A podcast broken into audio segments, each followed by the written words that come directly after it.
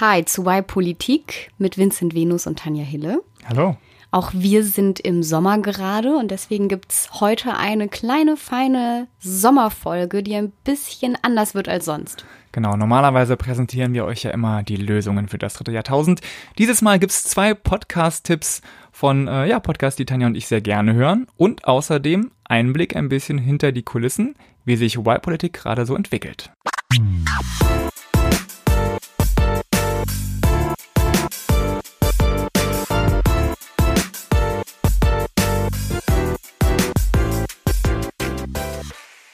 Meine Empfehlung für euch für den Sommer ist der Podcast Radiolab.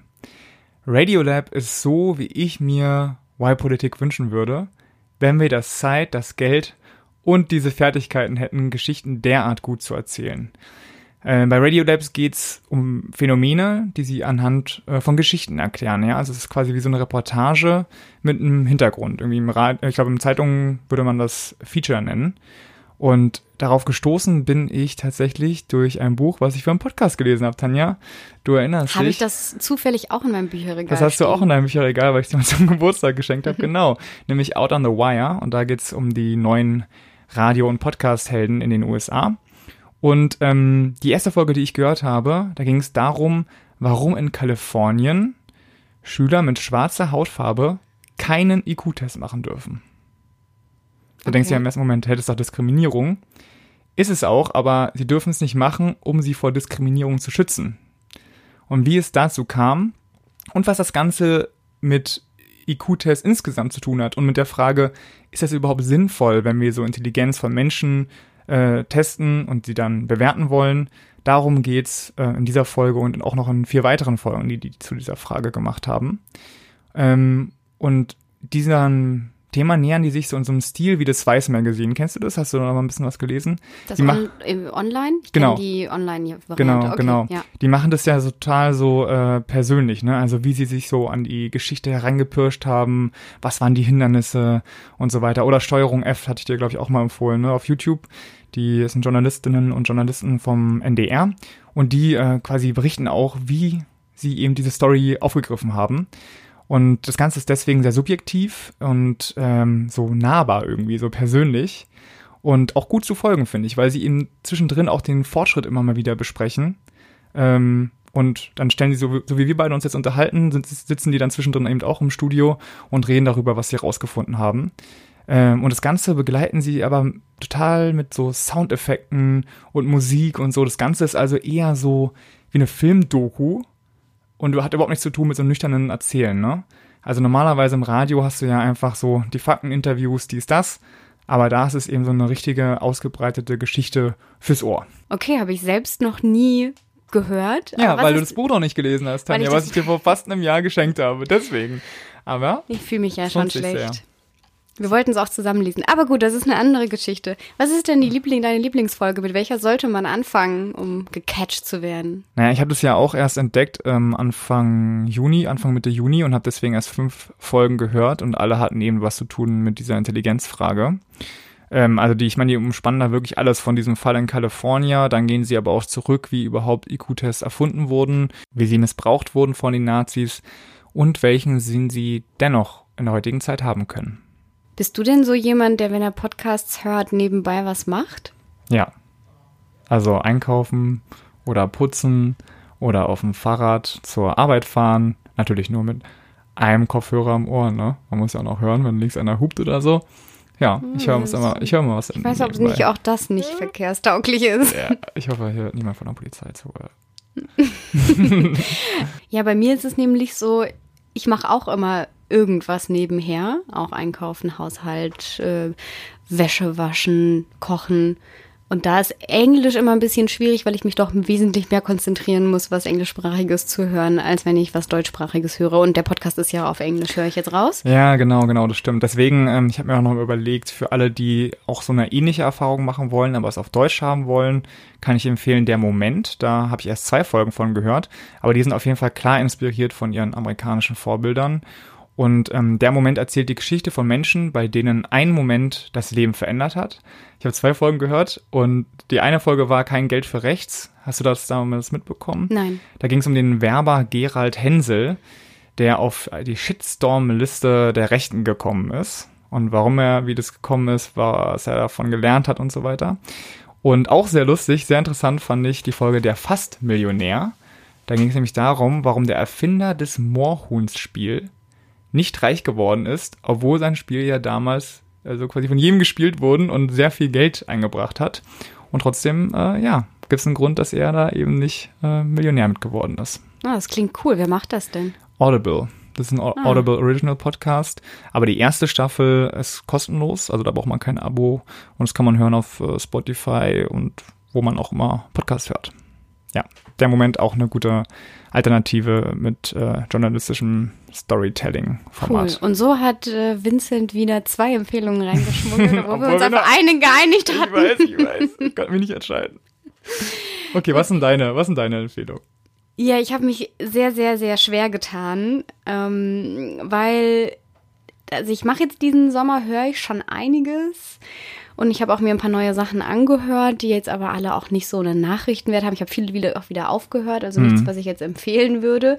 Und das, was ich jetzt, für was ich mich entschieden habe, was ich empfehlen werde, ja. habe ich auch schon mal in einer Zugabe angesprochen. Aber jetzt nicht Herrengedeck. Nein, das hatten okay. wir auch noch nicht in der Zugabe. Ja, stimmt. Das ist ein Alternativprogramm, wenn man nicht so unbedingt äh, intellektuellen Input haben möchte, sondern einfach mal abschalten und ein bisschen lachen. Ja, okay. mag ich auch sehr gerne. Ja. Aber nein, es ging ja auch, es soll ja auch ein bisschen, so was könnt ihr hören, ähm, wenn ihr mal nicht Wahlpolitik hört und trotzdem Interesse an gesellschaftlichen oder politischen Themen habt. Zumindest äh, war das noch mein Anspruch. Mhm. Und ähm, ich habe mich, äh, ich habe auch über Bücher nachgedacht. Wir haben uns das ja offen gelassen. Mhm. Ich habe auch über Bücher nachgedacht und viel, womit ich mich beschäftige, habe ich dann festgestellt, hat sehr viel mit Menschen zu tun. Also Biografien, Persönlichkeiten, Interview mit Personen. Jetzt nicht so aufbereitete Sachbücher oder Reportagen oder irgendwas, sondern oh nein, ich weiß, es ist wieder ein Interviewformat. Also. Und jetzt darfst du raten. Also nee, ich dachte, bei Buch dachte ich, dass du vielleicht mit Michelle Obamas. Äh, das ist das letzte, was ich tatsächlich kommst. gelesen habe. Aber äh, ja, man kann man lesen. Ich mhm. fand es auch interessant. Aber zum Empfehlen, was könnt ihr jetzt diesen Sommer noch nett konsumieren, ist es trotzdem was anderes. Okay. Um ein paar mehr Leute kennenzulernen.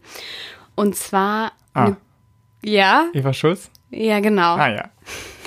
Eva Schulz hatten wir schon öfter mal, im, haben wir erwähnt in unserem Podcast schon ja. öfter mal, kommt immer wieder. Aber sie macht auch einfach richtig gute Arbeit. Ja. Und zwar mit Deutschland 3000, dem Politikformat von Funk, dem öffentlich-rechtlichen, was halt, was jungen Medienangebot. Ja. Ähm, die haben angefangen mit vielen Videos auf Facebook und jetzt gibt es einen Podcast, eine gute Stunde. Und dort werden Persönlichkeiten eben eine gute Stunde lang interviewt. Ich höre aber sehr viele Interview-Podcast-Formate und das ist mit Abstand wirklich das Beste, das ich zumindest so Warum? allgemein höre. Was ist so besser als, was ja, macht sie besser als andere? habe ich mir natürlich auch, habe ich mich auch gefragt, warum ich das so viel besser finde. Es ist, also es gibt noch so ein Format, das geht, ihr kennt ihr vielleicht auch, es gibt ja auch so Formate, die gehen drei Stunden oder so. Hm. Da muss man aber auch manchmal eine Stunde hören, bis neue Dinge kommen oder ja. bis es mal tiefer geht oder mal einen, einen, man einen Umweg macht, was man von der Person noch nicht kannte. Und hier ist wirklich von vornherein, sie achtet sehr darauf, von vornherein wirklich Fragen zu stellen, die halt die Leute neu vorstellen. Also in ihrem Anfangssatz sagt sie auch immer, ihr Podcast ist dafür da, um die Leute, die sie interviewt, nochmal von einer neuen Seite kennenzulernen und auch immer was über sich selbst zu lernen. Also zum Beispiel ja. war der Letz-, die letzte Folge, die ich gehört hatte mit Kevin Kühnert. Ja. Die ist schon länger aufgezeichnet. Ich habe die lange nicht gehört, weil ich dachte, ich habe so viel über Kevin Kühnert, den aktuellen Juso-Chef, gelesen. Posterboy. Was soll da Neues kommen? ja. Aber tatsächlich, das wurde auch ähm, öfters in den Zeitungen und Online-Medien aufgegriffen, dieses Interview von ähm, Eva Schulz aus ihrem Podcast, weil da tatsächlich neue Sachen kamen, weil sie wirklich andere Fragen gestellt hat. Sie haben zum Beispiel über Tinder gesprochen und wie man als ja. berühmter junger Mensch, ob man überhaupt noch tindern kann und wie das ist, wenn Leute dann sich melden und sagen, ich habe dein, ich habe, ähm, ich finde das total unangemessen, dass du dich mit einem Fremden, dass du hier vorgibst, irgendwie Kevin Kühner zu sein, weil die Leute Ja. das oft nicht glauben können. Man sagt, nein, ich bin's wirklich. Ich bin der Kevin. Ja, und wie man das dann verifizieren kann auch. Also es ist, das ist natürlich so eine, eine, eine nette Um, Ja, äh, ein netten, nette- netter Umweg. Fun Fact. Genau, eher sowas Zusätzliches. Aber es ist, also bei ganz vielen Leuten auch, wer mich besonders überrascht hat, war zum Beispiel, ist auch eine von den ersten Folgen, Lena Meyer-Landrut oder auch Colleen Ulmen-Fernandes. Mhm. Kennst du die noch? Wie, ich bin älter als du, natürlich kenne ich die. MTV, nee, Ja. Viva oder MTV? Ja, eins von beiden. Auf jeden Fall. Ich glaube, Viva-Moderatorin Mhm. damals äh, mit Klaas Häufer Umlauf noch und ähm, wie sie dann weitergemacht hat von die damals super jung, ich weiß gar nicht, 15, 16, 17, irgendwie super jung, also noch im Teenageralter angefangen zu moderieren. Dann gab es den Sender nicht mehr, dann musste man was anderes machen. Wollte, sie wollte dann natürlich ähm, nicht mehr in diese Schublade gesteckt werden, einfach nur ulkig und so was, was daher zu sagen, sondern sich professionalisieren und mega spannend. Ja. Ja, ich glaube, es ist nicht leicht für, wenn man so im Jugendformat steckt und dann dann rauszukommen, weil du bist ja nicht dein Leben lang jung, ne? Also, wir beide können vielleicht immer über Wir werden Generation immer Generation Y sein. Weil die wird ja auch älter, ne? Die wird ja, Ja. auch älter. Nee.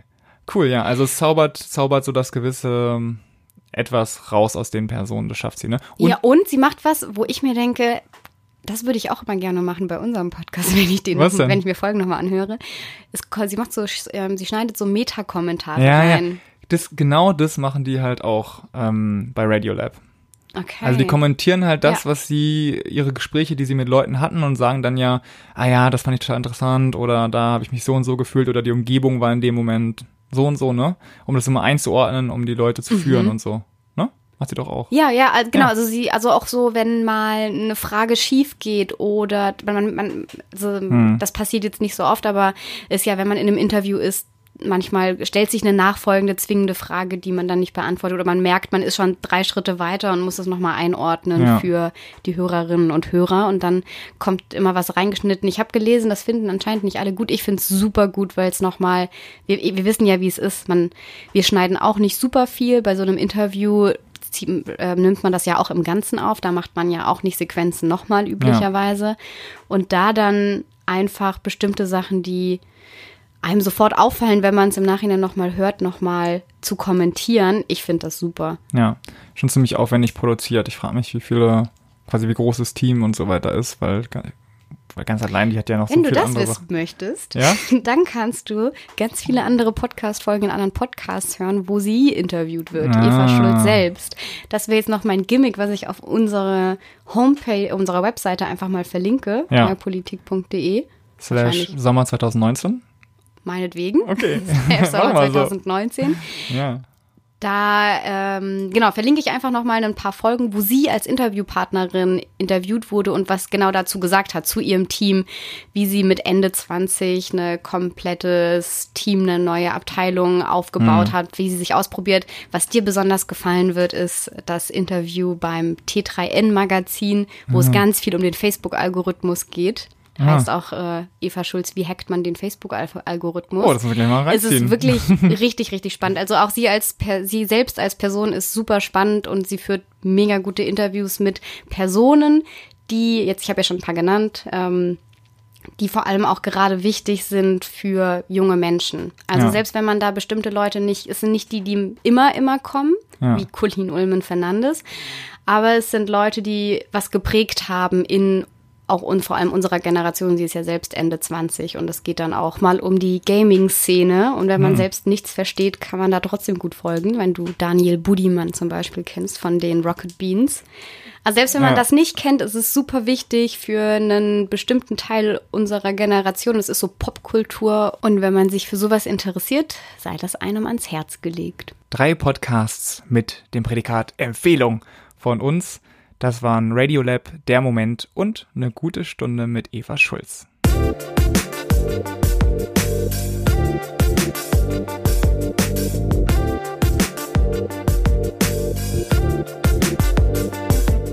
Als zweites wollen wir euch jetzt noch hinter die Kulissen von Y Politik schauen lassen. Hinter dieser Maschinerie. Von Wie genau wir zwei, uns zwei. im Raum sitzen und auch einen Podcast aufnehmen. Aber es sind nicht nur wir und wir zwei, sondern es sind ja auch alle, die uns zuhören. Und wir haben Feedback bekommen und Rückmeldungen zu bestimmten Folgen. Und wir wollten euch an ein paar Mal teilhaben lassen. Genau.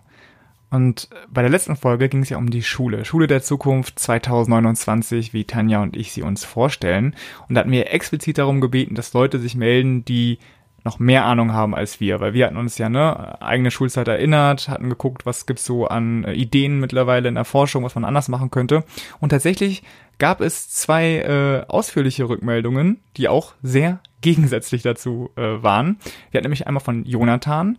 Jonathan studiert Sonderpädagogik und seine Motivation, diesen Studiengang, aufzu Studiengang aufzunehmen, war eben das Schulsystem zu ändern.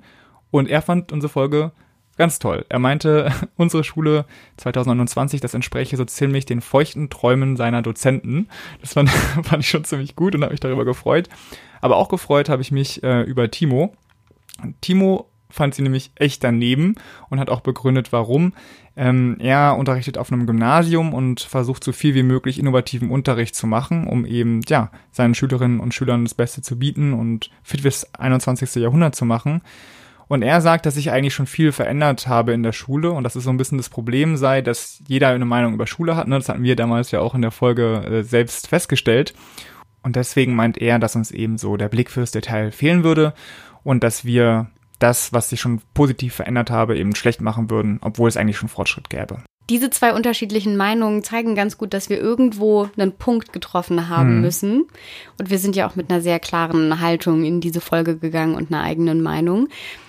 Deswegen, ich freue mich, dass auch Leute dagegen sind und uns schreiben und das auch begründen, sich auch mit dem Thema und mit dem, was mit unseren Argumenten so auseinandergesetzt haben. Haben wir natürlich auch gemacht. Wir haben dann darauf geantwortet und natürlich haben wir nicht das jetzige System komplett kritisiert. Es ist auch nicht alles schlecht und es gibt super viele Lehrerinnen und Lehrer, die einen wahnsinnig tollen Job machen. Wir hatten auch kurz überlegt, ob wir da eine eigene persönliche Ja, Geschichte also erzählen. Das haben drei. wir dann unterlassen. Ähm, die Folge ist auch so lang genug geworden. Aber wir wollten uns das System Schule angucken und darauf haben wir unseren Fokus gerichtet. Genau, dass es eben nicht von einzelnen super engagierten Lehrerinnen und Lehrern wie Timo abhängen soll, sondern dass eigentlich alle die gleich gute Bildung kriegen sollen. Und zu einer anderen Folge haben wir hier auch noch Rückmeldungen bekommen, ne, Tanja? Worum ging's denn da?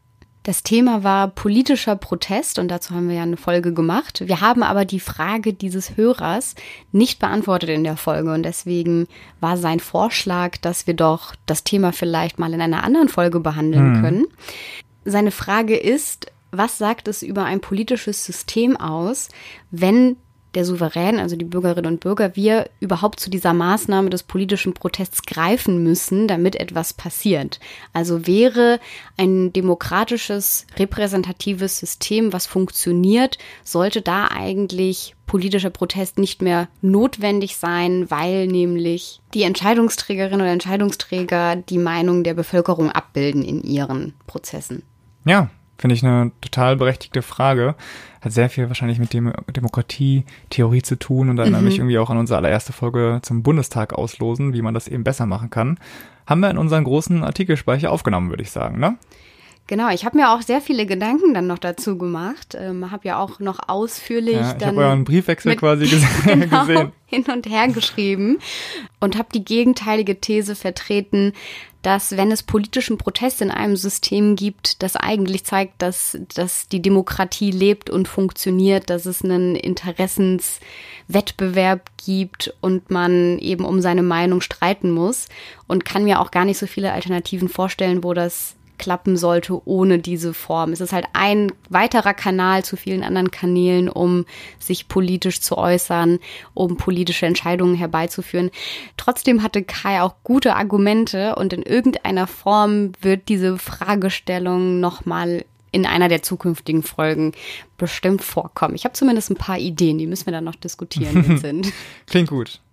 Super. Dann würde ich sagen, zum Abschluss dieser kleinen Sommerfolge haben wir noch drei Punkte in eigener Sache. Wir wollen euch ja nämlich teilhaben lassen an der Entwicklung unseres kleinen großen Projekts. Und ja, in letzter Zeit gab es ein paar Erfolge, aber auch einen Misserfolg. Wollen wir mit dem Misserfolg starten? Okay. Also nicht geklappt hat tatsächlich unsere Bewerbung bei Z2X, das Zukunftsfestival vom Zeitverlag. Schade. Dort wollten wir nämlich einen Workshop geben zum Thema Podcasting. Und ähm, Tatjana, ich bin jetzt echt froh, ähm, dass du ein bisschen jünger bist als ich, weil man darf sich ja nur bewerben bis 29. Und du weißt, bei mir, die Klippe dieses Jahr, sie ist da. Ich, ich werde drüber fallen. Das heißt, ich könnte mich dann nicht mehr bewerben. Aber nächstes Jahr können wir es dann nochmal machen, weil du bist ja noch unter, unter 29, ne? Ja, ich kann mir auch noch überlegen, ob ich äh, als Teilnehmerin einfach dorthin gehe. Und wenn ihr teilnehmen wollt, dann bewerbt euch einfach. Den Link setzen wir ebenfalls in unsere Show Notes und auf die Webseite. Das nächste findet jetzt in Berlin statt, aber die waren auch schon überall anders in Deutschland. Ja. Deswegen guckt einfach mal auf die Webseite, ob euch das interessant findet. Und wenn es dann mal eine Veranstaltung in eurer Nähe gibt, dann nehmt da auf jeden Fall teil. Das ist echt spannend. Ja, am 31. August und 1. September wird es in Berlin sein. Und mit dabei sind unter anderem Klimaaktivistin Luisa Neubauer von Fridays for Future, der Europaabgeordnete Nico Sensrott, auch bekannt äh, als Comedian, die Journalistin Eva Schulze, über die wir gerade schon geredet haben, und auch unser alter bekannter Volt-Mitbegründer Damian Böselager wird dabei sein. Geklappt hat aber was anderes. Äh, wir haben uns nämlich sehr gefreut über eine Empfehlung, die wir bekommen haben von der Journalistin Siri Wahrlich. Äh, die hat nämlich ein kleines Sommer-Podcast-Empfehlungsstück aufgesetzt und ähm, neben der Lage der Nation und Politik mit Schwung, die wir beiden ja auch ziemlich gut finden, äh, stehen auch wir. Und dann, hey, danke, da wird mir mal ganz warm im Bauch. Wo ja. stehen wir denn, Vincent? Ach so, bei den, ja, bei den Stuttgarter Nachrichten. genau. Wir haben beide, ach doch, du hast ja, kommst aus Baden-Württemberg, also hast ja. ja schon ein bisschen was damit zu tun. Für mich ist es. Ich also ich habe persönlich nichts damit zu tun. Ich kann vielleicht was damit anfangen, aber die äh, Stuttgarter Nachrichten, nee. Ja, für mich ist JWD ganz weit draußen, weit weg von Berlin. Ähm, ja, aber es ist immer super, finde ich, wenn man. Ja, wir haben so, uns sehr gefreut. Ja, wenn man so. Ah, das ist schön. Und ein kleines Träumchen haben wir uns ja auch erfüllt, weil heute, also wir nehmen auf am Sonntag, 11. August und heute Abend laufen wir im Radio, im echten Radio da, wo alle Podcaster wahrscheinlich irgendwie mal hinwollen, äh, nämlich in der Podcast-Nacht vom BB Radio. BB Radio läuft hier in Berlin-Brandenburg und das haben wir äh, zu verdanken Audio Now. Audio Now ist eine neue Podcast-Plattform und die äh, bringen eben Podcaster auch zusammen mit dem Radio. Das war unsere kleine feine Sommerfolge. Ganz normal geht es dann wieder weiter in drei Wochen, wenn es heißt Lösung für das dritte Jahrtausend.